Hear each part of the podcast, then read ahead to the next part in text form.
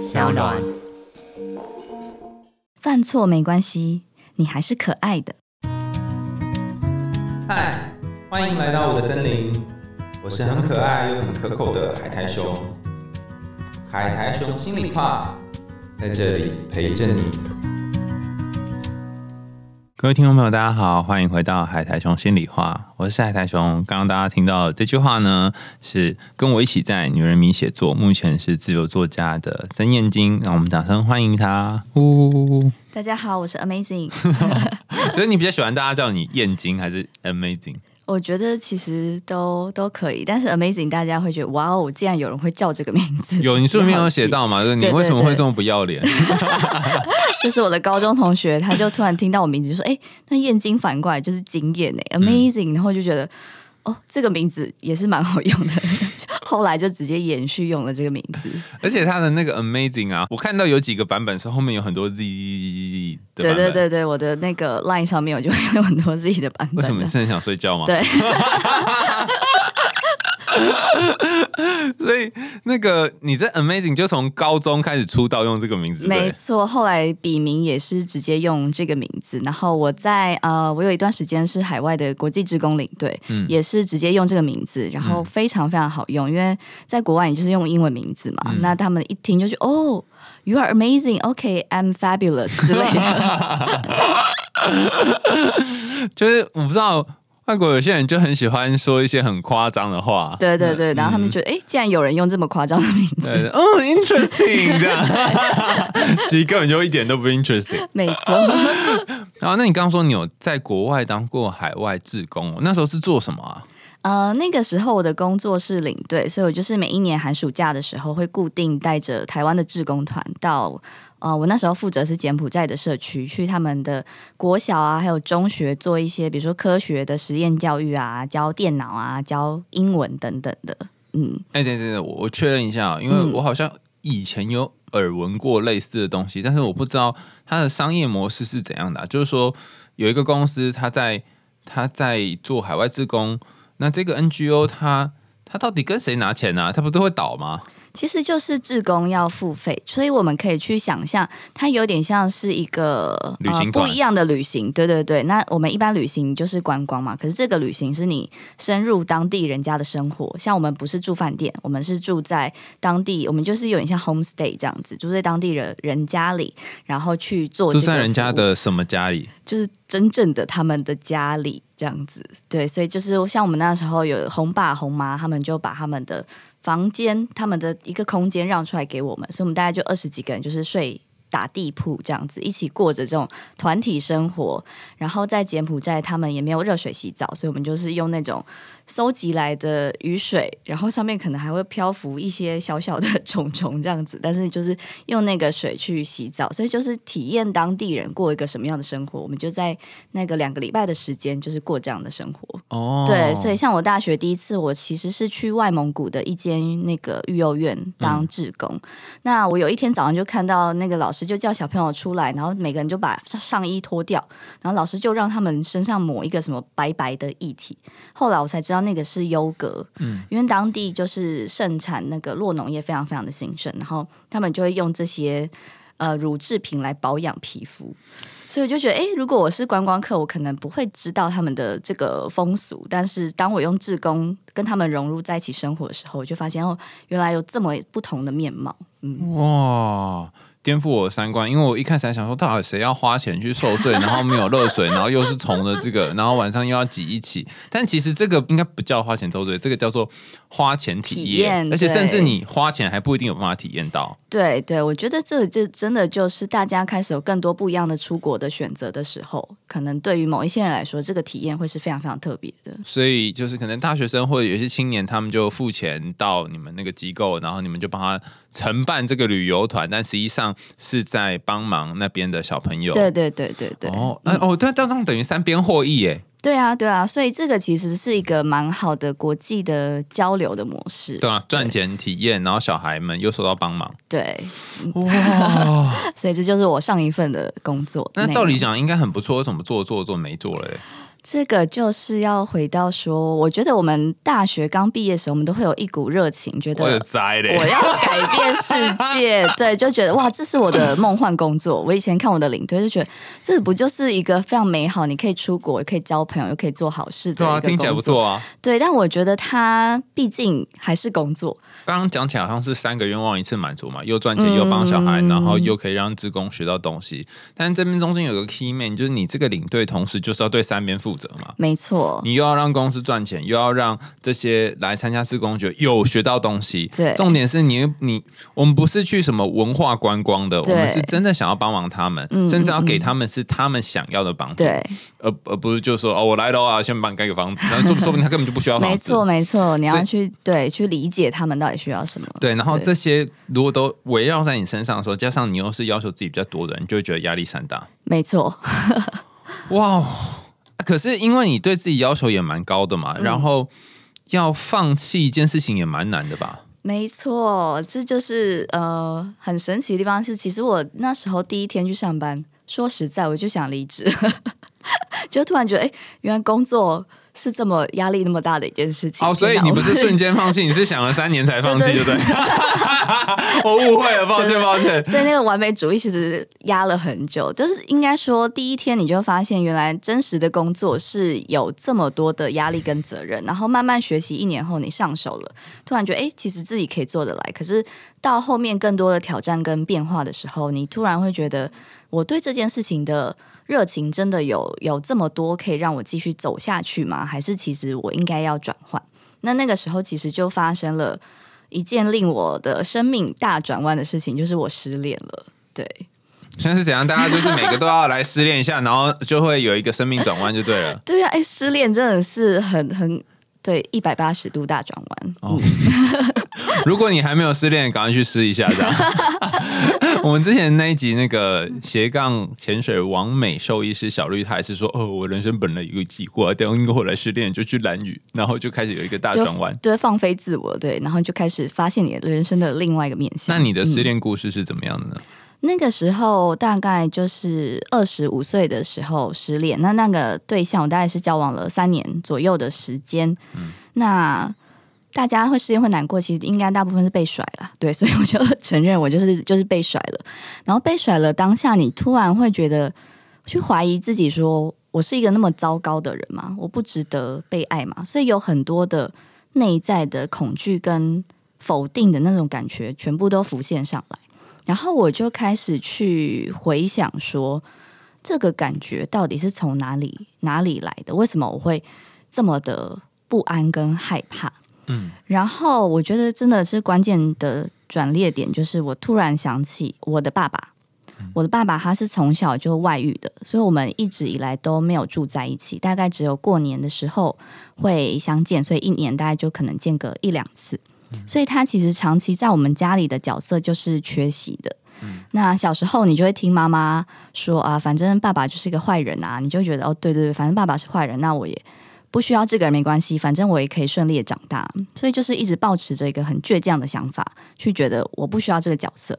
可是真的是到那一次失恋后，我才发现其实没有诶、我一直在寻找一个父亲的 可以填补他空缺的人。那我常常就是在恋情中，希望我的男朋友可以去扮演这样子，比如说引导我啊，或是保护我啊、呵护我这样的角色。但其实那个空缺其实是来自父亲的影响。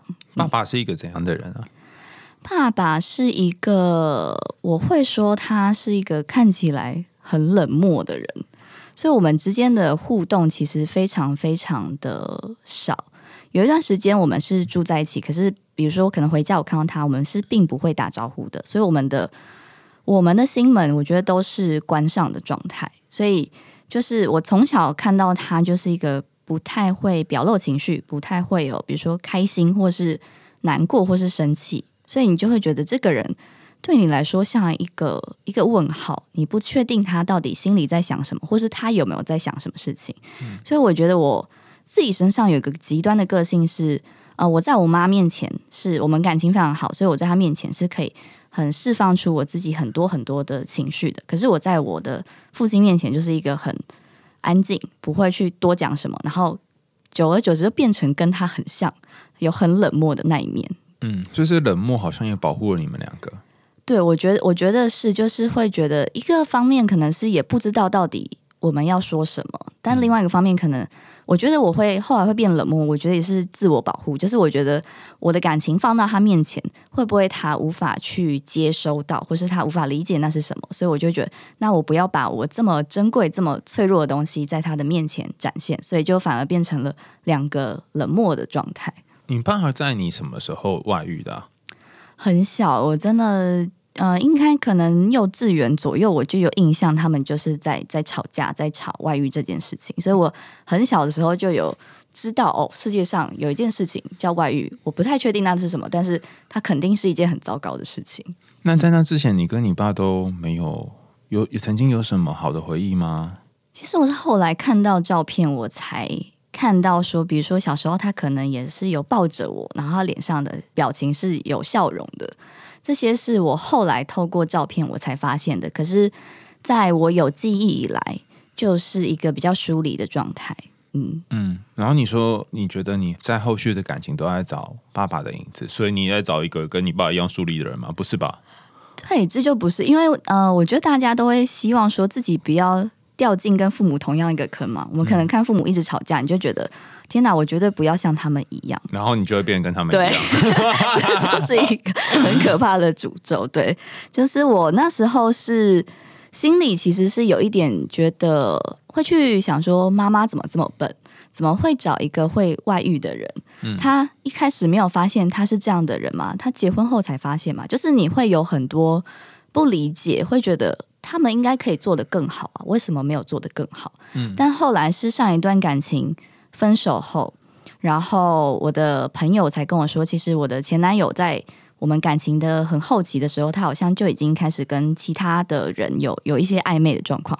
我才觉得感受到那种哦，原来你很信任一个人，但是原来被背叛的感觉是这样子。然后那一天晚上，我就是非常非常的伤心，就跑去跟我妈讲了这件事情。然后我同时也跟他说。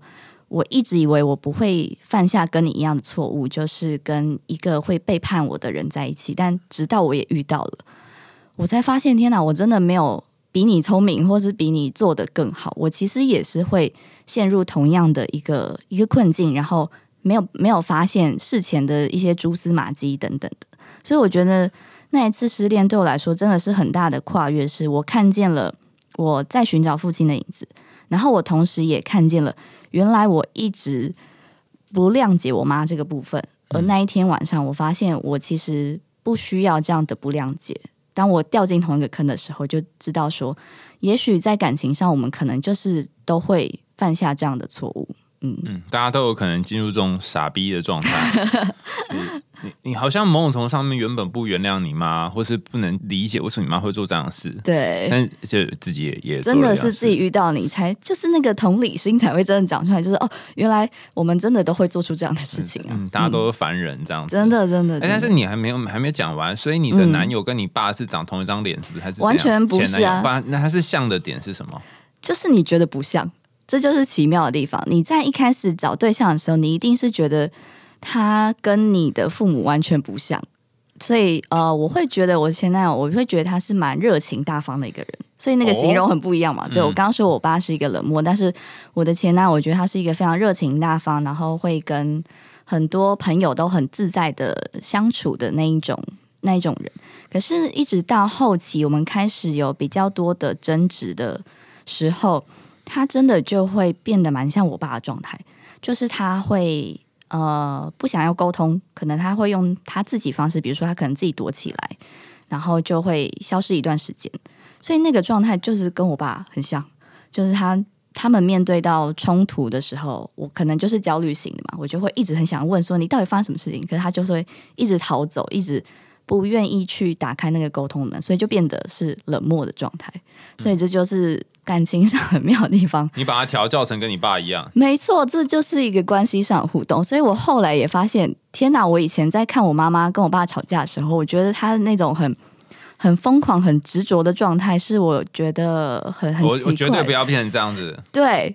结果当我在跟前男友吵架的时候，我就是我妈那个样子。嗯，对，就是这真的很很神奇的一件事情。我我之前一开始知道这件事情的时候，是很很早念念到一个这个追踪的量化研究，他追踪了一群青少女从十六岁开始吧，然后追踪到三十几岁。嗯，他们发现一件事情，就是说，如果你小时候你爸妈离婚，嗯，然后甚至有外遇，那等到你三十二岁，因为他是长期追踪啊，等到你三十二岁的时候，你也比较容易离婚跟外遇。嗯，就看看这个研究人太机车了吧，所以这样我这辈子就这样了哈。真的。然后，而且这个研究更机车的是，它只限定女性。为什么？为什么？对对对，我那时候也觉得啊，不要念了啦，都是欧北贡啦，哈，就是。他追踪了呃十六岁的男性，也追踪了十六岁的女性，然后追踪他们家人小时候的婚姻状态，跟三十二岁的时候他们的婚姻状态，发现这种小时候爸妈离婚、感情不顺，自己也会离婚的状况，只发生在他们追踪的女性身上。嗯，那他们就很困惑啊，为什么会是这样？那所以男生都不会被影响，只有女生会被影响嘛，对不对？那他们虽然没有做后续的研究，因为追踪十六年大概也累了哈。对，但是他提出了两两个概念，我觉得很有趣哦。因为过去讲什么你复制你原生家庭。啊，什么弗洛伊德说你都被你小时候害啊，哈，这都是就是很多人都已经讲过嘛，但但没有说出一个具体的原因。而且这个这个研究做出来是女生，让你觉得更奇怪啊。后来发现，其中他应该说他们推论其中一个原因是因为小时候女孩可能会比较长的时间待在家里，嗯，然后跟爸妈相处，嗯，观察到妈妈是怎么样对待爸爸的，嗯。那男孩也可能会发生这种事嘛？男孩也可以待在家里面，但他会观察妈妈是怎么对待爸爸，或爸妈是怎么互动。但是因为女孩在生理性别上面比较容易去认同哦，妈妈这样做，或是学到妈妈这样做的回应方式。那男孩在小时候就会发现说，哎，我跟我妈妈是不一样的人，嗯，所以他不会跟妈妈做出一样的回应跟反应，嗯。所以当然，呃，这样的家庭也会影响到他的小孩。可是实际上比较容易复制这种家庭模式的，会是这个女性。也就是说，这个女性可能会默默的。不愿意的，但是却又不小心的，嗯，认同了妈妈对待男人的方式，嗯，然后一方面说，就像你刚刚讲，我才不要这样子嘞，哈，但因为他不知道有没有别的样子啊，没错，他不知道有没有别的方法可以做，所以等到真的有情绪有冲突来的时候，他还是用很原始、很本能的方式，嗯，来面对，嗯。第二个原因是因为。我们这个社会有一个刻板印象，你书里面也写到性别部分嘛，嗯，就是有一个刻板印象是男生的成就很多是来自于外在的金钱啊地位，那女生很多部分是来自于家庭，所以呃，这个压力在女生身上会变得更明显，就是说我好像要当一个好太太、好媳妇、好妈妈，但男生就比较随便，所以这个压力底下就有可能会让。呃，这个不论是妈妈、太太或媳妇，她会想说：我要怎么样扭转这一切？我要怎样努力的把一个浪子，把一个不在家里面的人转成他是可以回到家的？没错，真的就是这样子。所以，我我后来就是因为失恋关系，我自己就开始看很多原生家庭相关的的书，然后我也开始发现，我父母的互动模式的确就像你刚刚说那样子。我妈她的自己的家庭的状态是比较完整，但是相对来说，我爸爸。他为什么会变得是一个比较冷漠的人？其实因为他自己在小时候，他的父母就陆续过世了，就是意外或是病逝这样子，所以他其实，在很小的时候，他就是没有父母状态。所以我后来就理解说，哦，原来我父亲没有办法是一个给爱或是去呃经营一个家庭的人，是因为来自他自己也没有这样的经验。那那个时候，我妈看到他的时候，就会相对会觉得，哎，那你没有这个东西，我可以给你，所以母爱喷发的感觉，对，也是会有这样子的的模式相处的模式出来，对。哦，那到现在为止，你跟你爸还是维持一个很疏离的感觉？现在我们就是没有联络的状态了啊，所以你都没有对，等等，所以你爸跟你妈到底有没有离婚啊？呃，他们后来就离婚了，就前几年，所以他们的婚姻大概也是大概。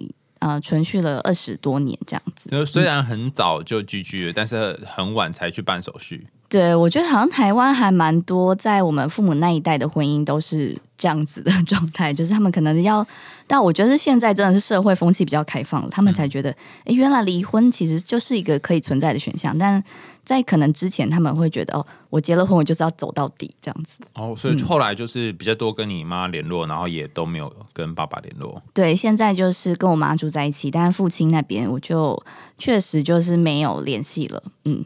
那现在这个新任感觉好像 这现任的男友，你觉得我跟你爸像或不像的地方吗？这个还蛮妙的，因为我的我刚刚说前男友比较是像是比较会是逃逃避型嘛，但我现在男朋友他的家庭状况是蛮圆满的，所以他内在的安全感、安定感就非常的足。那刚开始在一起的时候，呃，我还是会用很多情绪勒索的方式，嗯，去要我想要的东西。示范一下。好，比如说，呃，他今天可能工作到很晚，但他不想要过来陪我的时候，我就会表面上说：“哦，好啊，那你就休息。”然后，但是内心其实是会想说：“可恶，你为什么不要过来？”等一 等等一下，我有一个问题哈，就是我要一定要讲一个刻板印象的话，那各位女生对不起啊，但是就我要模仿一下，所以就这样，你们女生讲话为什么一定要这样？为什么一定要说？我才不在意嘞！哈，对，这就是我要讲的，就是真的有什么直接讲？对我后来就学到直接讲，因为我就会觉得你应该要猜到我在想什么，或是谁应该我我妈做 真的，或者会觉得说，如果你够爱我，你就要来找我，不管你多累都爱的。这是我们一开始的假定的假设。可是我后来就发现，对我。这个男朋友没有用，对前面男朋友会有用，因为他可能就是很习惯，也是被被勒索的方式，所以他真的就会满足你这样的需求。可是像我这个男朋友，他就是内在安定感很足嘛，所以他其实不太容易因为旁边的人的情绪状态就被左右，所以他就不会哎，因为我想要什么东西，然后他就直接直接说哦，好啊，好啊，那我就都依照你要的东西去给你这样子。所以他后来。我们之前相处，就是我觉得对我来说一个很大的突破是，他会直接告诉我说：“哎，你要说什么就直接说，你不要现在生闷气或是臭脸。”我真的不知道你在想什么，他就说：“我真的不知道。”然后我就觉得，对，好像他真的就不知道。我没有讲出来，他到底怎么会知道？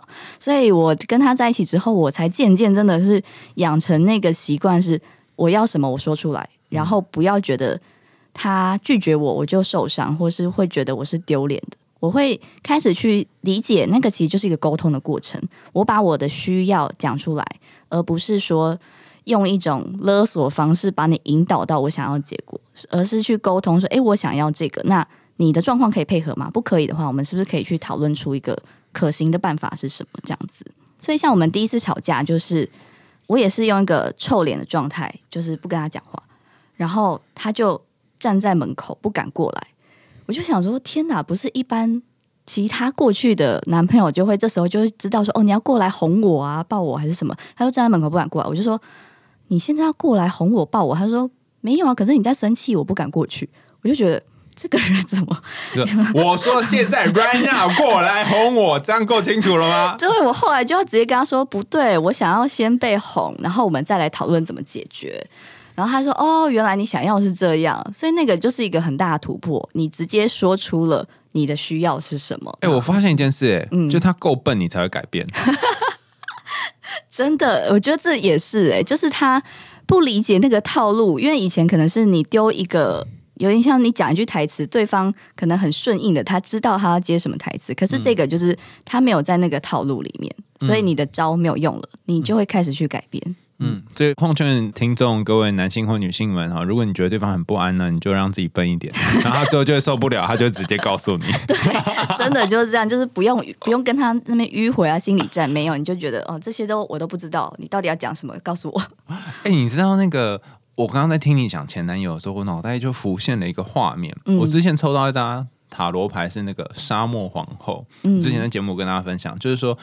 沙漠皇后就是你，你，你可能身边有很多人像是沙漠一样会把你吸干。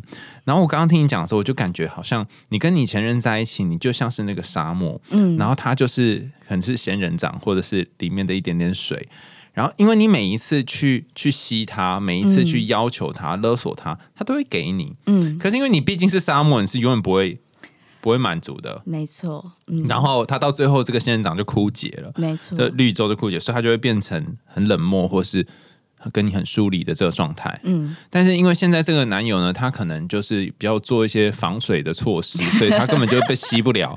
你要跟他说，哎、我要什么什么什么，然后他才会提供给你这样。对对，嗯这个比喻非常非常的正确，对不对？那那那我很好奇，就是因为一般的人要要从一个很不安全依恋到变安全依恋，他是需要像你刚刚讲那个互动跟沟通的过程，但是通常也会有一个重要的对象出现。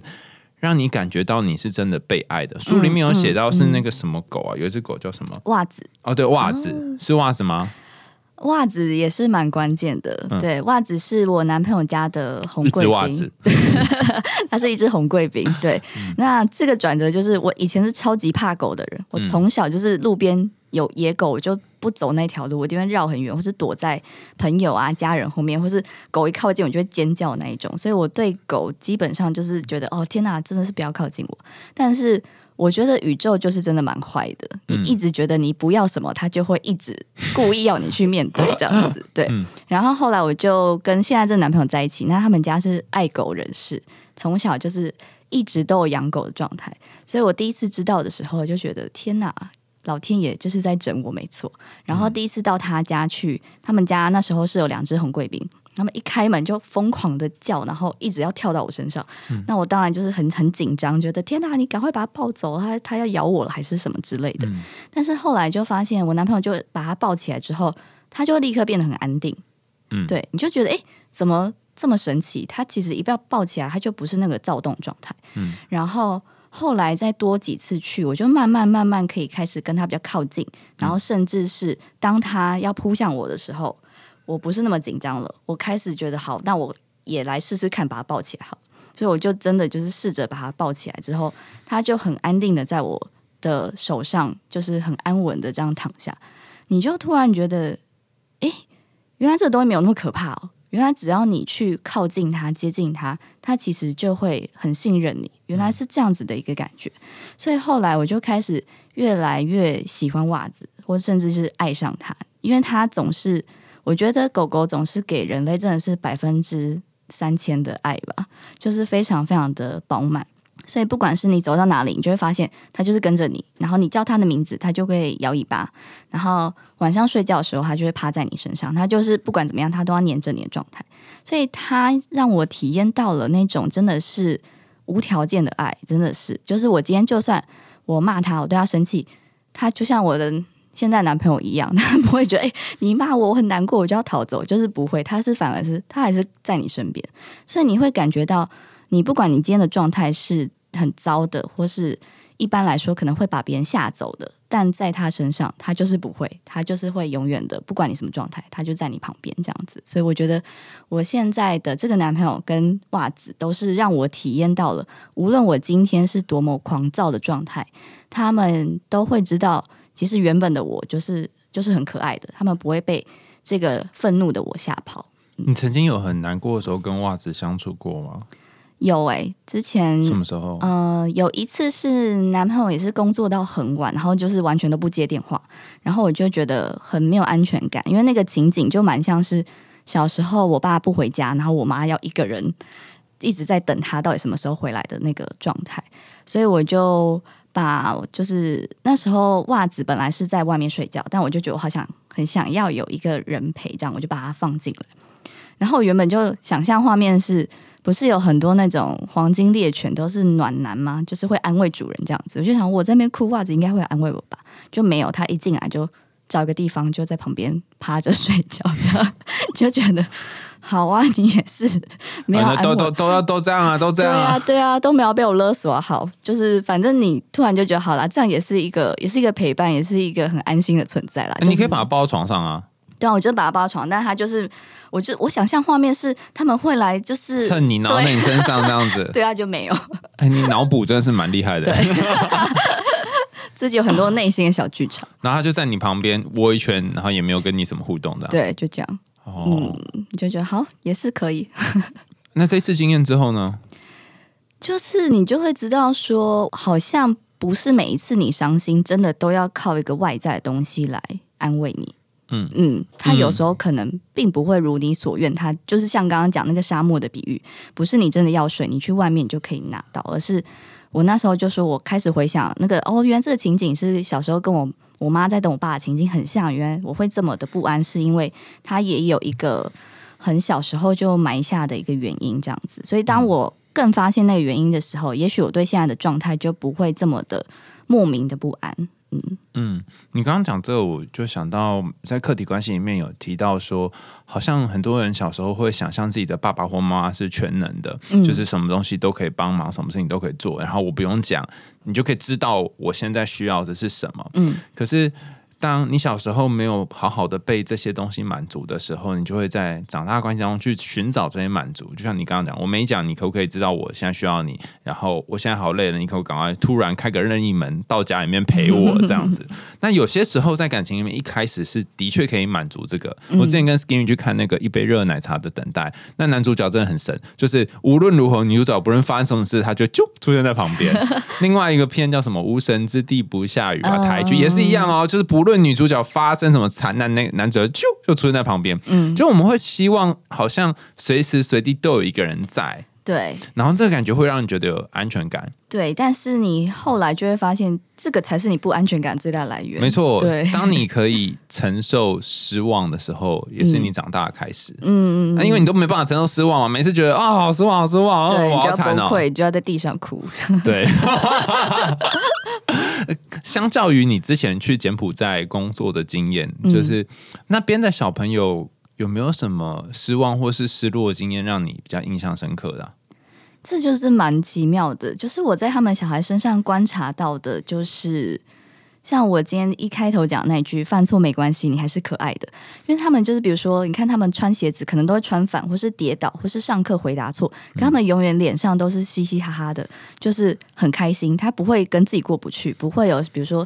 自责啊，或是内疚的情绪这样子，所以我就觉得跟台湾的小孩的那个样子是差蛮多的。他们能犯错就这样继续嘻嘻哈哈，对对，他们就觉得没关系，就是那 big deal 这样子，就觉得哦，好像反正就就这样而已啊，没关系啊，啊好错了，那我再改过来就好了。哦，可是因为你们那时候是。呃，寒暑假去，然后或者是可能去待个几天这样。那那些小朋友他们不会有一种你们要走了，或者是觉得啊，反正你们就来来去去，不会有这种感觉吗？其实我们一开始去的时候，我们都会这样想象，会觉得说啊，我们这样子是不是短期的过客，会对他们其实会造成不好的影响。但后来发现其实没有，他们就是每一批来，他们都是非常非常快乐的参与，然后每一次走也是都哭得很惨。可是那个就是让情绪释放，就是他不会说压抑，说啊，我不要让我自己看起来呃很舍不得你们还是什么没有，他们就是百分之百的快乐，百分之百的不舍，还有难过，他们都让他全然的释放出来，不会去把它压抑或是转化，这样活在当下就对了。对，真的就是这样。那他们也就是他们比你还厉害，他们就直接接受失望。对啊，对啊，所以我那时候也是从他们身上看到哦。原来生命力的旺盛就是这样子，你其实不用用太多的脑袋去去想说，哎，我们会不会下一次再见面，还是什么之类，太多后续你其实没有办法掌握的事情。你有记得哪一个小孩吗？呃，有一个小孩叫沙南，她是一个国中的女生，嗯她就是有一次我们下课后，她就很。安静、很害羞的就走到我旁边，然后他就给我一支纸做的玫瑰花，他自己做的。嗯，然后他就跟我说，他自己是呃，父母很小时候就分开了，然后他是跟阿妈还有阿姨一起住，然后没有其他兄弟姐妹，所以他一直觉得他在家里是蛮孤单的状态。可是当他看到我们来的时候，他就说：“我好像多了很多大哥哥、大姐姐可以陪我们。”所以他就觉得很开心，就自己做了一个小礼物，然后他送给我们这样子。那那时候我就觉得这个女生非常的可爱，可是她又跟我说，她其实每一天好像要走很远，可能大概快一个小时的路才有办法来上学，因为她家是没有其他交通工具的。嗯，所以后来我就把这个故事分享给我的团员，没想到大家就开始很自愿的募款，自己每个人捐个十块美金这样子，就是。决定要一起帮他买一台脚踏车送给他，就就是脚踏车。对对对，因为他是国中嘛，对，所以我们后来真的就是募到了一台脚踏车送给这个女孩。对，嗯，就让他从一小时变成三十分钟这样。对对对对，还是进满。但我就会觉得那个，我就是看到人的那个良善，真的就是你去理解对方最真实的需求，而且在你的能力范围内给出对应的帮助，这样子。对，所以我就觉得那个善意原来是这样子开始建立起来的。这这一个小女孩为什么让你记得啊？只是因为你们后来募款这件事吗？还是她给你的玫瑰花？我觉得是因为她说出她在家里很孤单这件事情，哎，因为像我刚刚说，我原本对柬埔寨小孩的认识就是他们就是很很开心的，好像不会有太多我们所谓呃，比如说我们在台湾会有很多都市人的那种烦恼之类的啊，但是他就让我感觉到，原来他们也是可能会有，比如说。孤单这样的情绪，在他这么小年纪，他就可以说出我是一个有着我在家里的感觉是很孤单的，而你们的陪伴给了我不同的呃感受，所以我会觉得，哎，这个故事让我就觉得，嗯，原来他们也是有我没有想象过的一些层次，嗯嗯。沙男跟你有什么一样或不一样的地方啊？我觉得他一开始的那个害羞的感觉，可能跟我蛮像吧，因为我觉得我不是一个非常。非常外放的人，所以可能一开始也是会比较比较硬一点。所以像他一开始靠近我的时候，他也是有点有点害羞，小心这样。对对对对，不像其他小孩，就是哦很开心的嘻嘻哈哈走过来。对，他是有点小心翼翼，可是又因为他有一个跟你连接的渴望，所以他慢慢的靠近。所以我觉得，对他靠近我方式，其实就蛮像我去靠近别人的方式，的确就是这样子。嗯，一个温和的方式。对对对对对。那他说的那个孤单有勾动你的什么吗？我觉得可能可能有吧。对，比如说像刚刚讲说，我们在我在自己的家庭的状况，嗯，我有一个弟弟，但他对于我们家庭的状况的理解或是感受跟我就蛮不一样。所以就像你刚刚讲那个研究啊，可能女生会对于自己的父母的状况会有比较多。敏感的察觉，可是我观察我弟，他身上就不会像我有这样子的，呃，比如说焦虑、紧张，或是对父母的感情感到一些失望的状态，反射到他的恋情上，就比较没有这样的状况。所以我觉得，可能我在家里的时候，我会觉得，哎，我的这份心情好像没有人可以懂。对对对对，没有其他的家人跟我爸爸不没事装没事的弟弟，然后跟一个总是有很多难过的妈妈。然后你要 carry 这个难过妈妈，可是你又……嗯，我觉得我妈不是难过，她其实是蛮蛮坚强。但是，其实，在出了这一本书之后，也有一个蛮大的突破。对，因为这本书其实就聊到蛮多家庭的状况。但出书之前，我这个稿件是还没有给我妈看，所以是出书后给她看。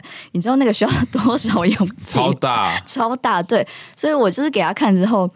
我就是过了几天，就偷偷的观察她到底有没有看，我还去偷看说，哎，他的书签插在第几页？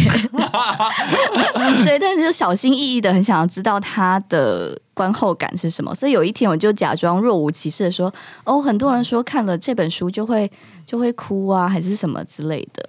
然后我妈就说，哦，其实我看了也会觉得说，我原来哦，原来你小时候在我们的家庭里面是这样子的。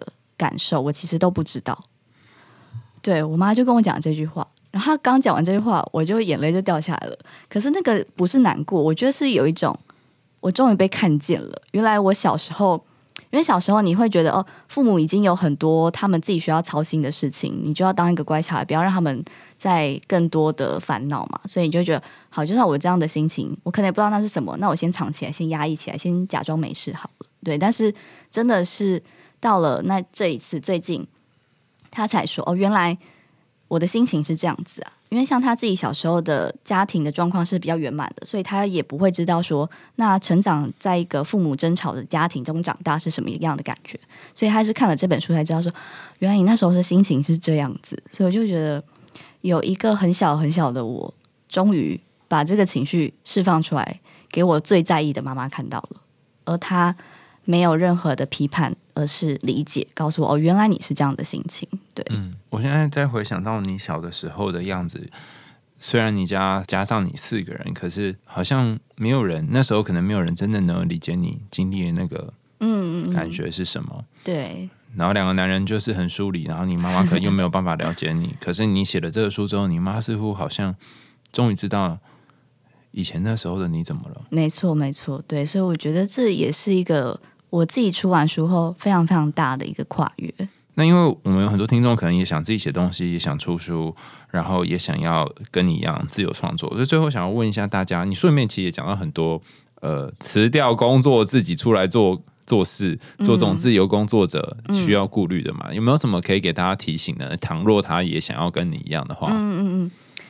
呃，我觉得首先是他要对，比如说写作这件事情，要真的有非常非常大的热情，因为我觉得对我来说，写作就是一个表达的方式。那很多人表达方式不同，有些人可能是说话，有些人可能是跳舞啊，呃，音乐啊，画画等等。但对我来说，我的表达方式就是文字，我对文字有非常非常大的的敏锐度跟敏感，所以它就是一个。我直接说我不写会死，对，对，所以我在书里面的譬喻就是，我很像是一个情绪比较敏感，就很容易晒到太阳就中暑的人。那我觉得每一次的书写，其实就是我把这些东西写出来的时候，就很像一个刮痧的过程，把这些就是堵在我心里的事情，慢慢慢慢一点一点透过文字疏通出来。所以大家看到书就是我的痧这样子。为什么会有一种奇怪的感觉？对，但是就是那种内在的梳理的状态，所以我觉得你先必须先对这件事情真的有非常非常大的热情，到你觉得哦，你不写，你好像全身会不对劲、不舒服这样子。嗯，那我觉得第二个是在写的时候，我们其实都要非常有一个。读者的意识在，就是嗯嗯，reader center，对对对对对，就是你不是只是写给你你自己看，或是做一个记录。如果你是想要公开写作去分享的时候，你其实会需要去想象说，哎，读者看到的时候，他到底需要什么样的资讯，他才能进入你的世界。所以，所以像是。呃，我在上一本书，我可能在写的时候，我就要先写我的第一份工作，我是多么一开始是多么的喜欢它，觉得它是梦幻工作。那后面中间到底经历什么，我才会离职？所以这个就是我觉得，诶，如果他想要跟我同情共感的话，他必须要。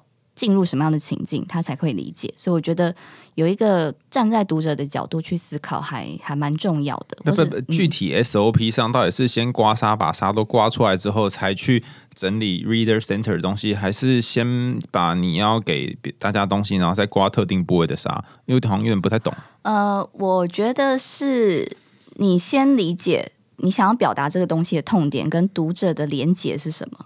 对，比如说像我这一本。就是在讲如何和自己好好在一起，所以我知道那个痛点就是很多人很讨厌自我，嗯，很讨厌自己这件事情。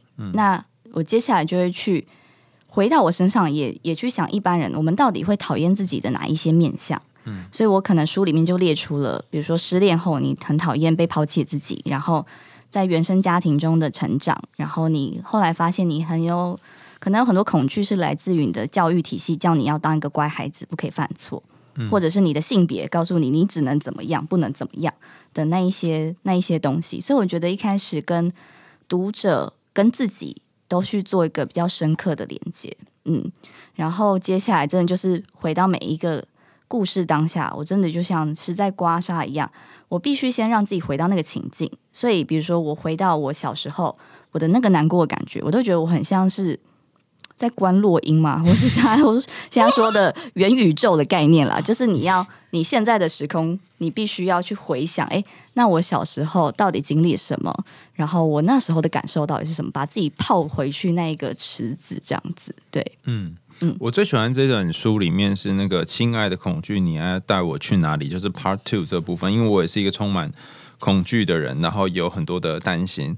然后里面我觉得最特别是，他有讲到一个概念叫做灵性逃避，嗯，就是有的人就是会躲躲到灵性的世界里面去参加一些灵性的疗法。那不是说这个疗法不好哈，而是他在里面沉潜了一段时间之后，然后觉得好像就可以躲在这里，然后不用去面对真正的课题。嗯嗯嗯嗯。但但因为时间关系，所以大家有兴趣呢，好故意要留个伏笔，让大家来看这本书。然后里面也讲到非常多的完美主义者。就是是怎么样虐待自己的，我觉得这部分也写的蛮精彩。然后整本书我读起来有一个很强大的感觉，就是说其他的书都跟你说你要和自己好好在一起，有点像是给你一个方向 guideline 这样。嗯，那我觉得 amazing 的书很特别，就也跟我蛮像，就是我们不会跟你说怎么样做会比较好，就跟你说、哦我跟你一样懒哦。对啊，我们也不知道怎么做比较好，但有一些经验了，对。对对，他就是我想跟自己好好在一起，意思就是说我还没，但是我想，对，我们都在这一条路上努力。对就是 not yet 的这种感觉，对对我还没哦。好，那我们一起加油。对，那今天谈完你这本书，你有什么感觉呢？我们从你的呃家庭啊、工作啊、男友啊、失恋啊、这样聊下来，你有什么感觉？我觉得人真的是一个，你如果向内探索，你会发现它是一个源源不断的旅程。诶，像我们今天在谈，你刚刚问我说，诶，我为什么对那个柬埔寨的小女孩特别有感觉？她是不是跟我有什么样的连接？我才发现，诶，我好像没有从这个角度去思考过。所以就是，就算我已经书写还蛮多关于自我内在的探索，但是当我跟不同的人在交流、对谈，或是在不同事件发生的时候，你都会再发现自己的更多的面向跟意想不到的自己。所以我觉得这真的是一段开始的时候，你会可能会有一点有点痛，有点难过，但它却又带给你很多一个惊喜的旅程。嗯，我觉得 amazing 形容非常的贴切。有的时候你在跟人沟通或讨论，就像是找一个人陪你在湖上面划一个小船。那这个湖是你心灵的湖，你永远都不知道会划到哪里。那你跟 A 一起划，可能到某个地方；跟 B 一起划，可能会到某个岸；跟 C 一起划，会看到岸边的某一朵花。这样，所以。希望大家都能够在接下来新的一年里面呢，去探索新湖的不同面向，遇见不同的人。嗯嗯，好，今天非常感谢 Amazing 来我们节目，也呼吁大家记得去买这一本《我想和自己好好在一起》，由月之文化出版。月之出版很多好书哦，之前 PS 的书也是在月之出版的。然后有兴趣的伙伴呢，也可以继续追踪我们的海苔兄心里话。那欢迎大家在节目的这个留言区跟我们说说你听完这一集的想法。如果有要留给 Amazing 的，也可以在我们在 Show Note 有放他的那个是 IG 吗、嗯 i g IG IG 跟脸书的嗯连接哈，大家可以点进去给他。鼓励跟加油。嗯那因为今其实本来还要再聊，就是他书里面有讲什么，叫他去参加家族排列的经验，这个书满满非常丰富哦，所以没有办法讲完，大家就去看书吧。好，我们下次见喽，拜拜拜拜。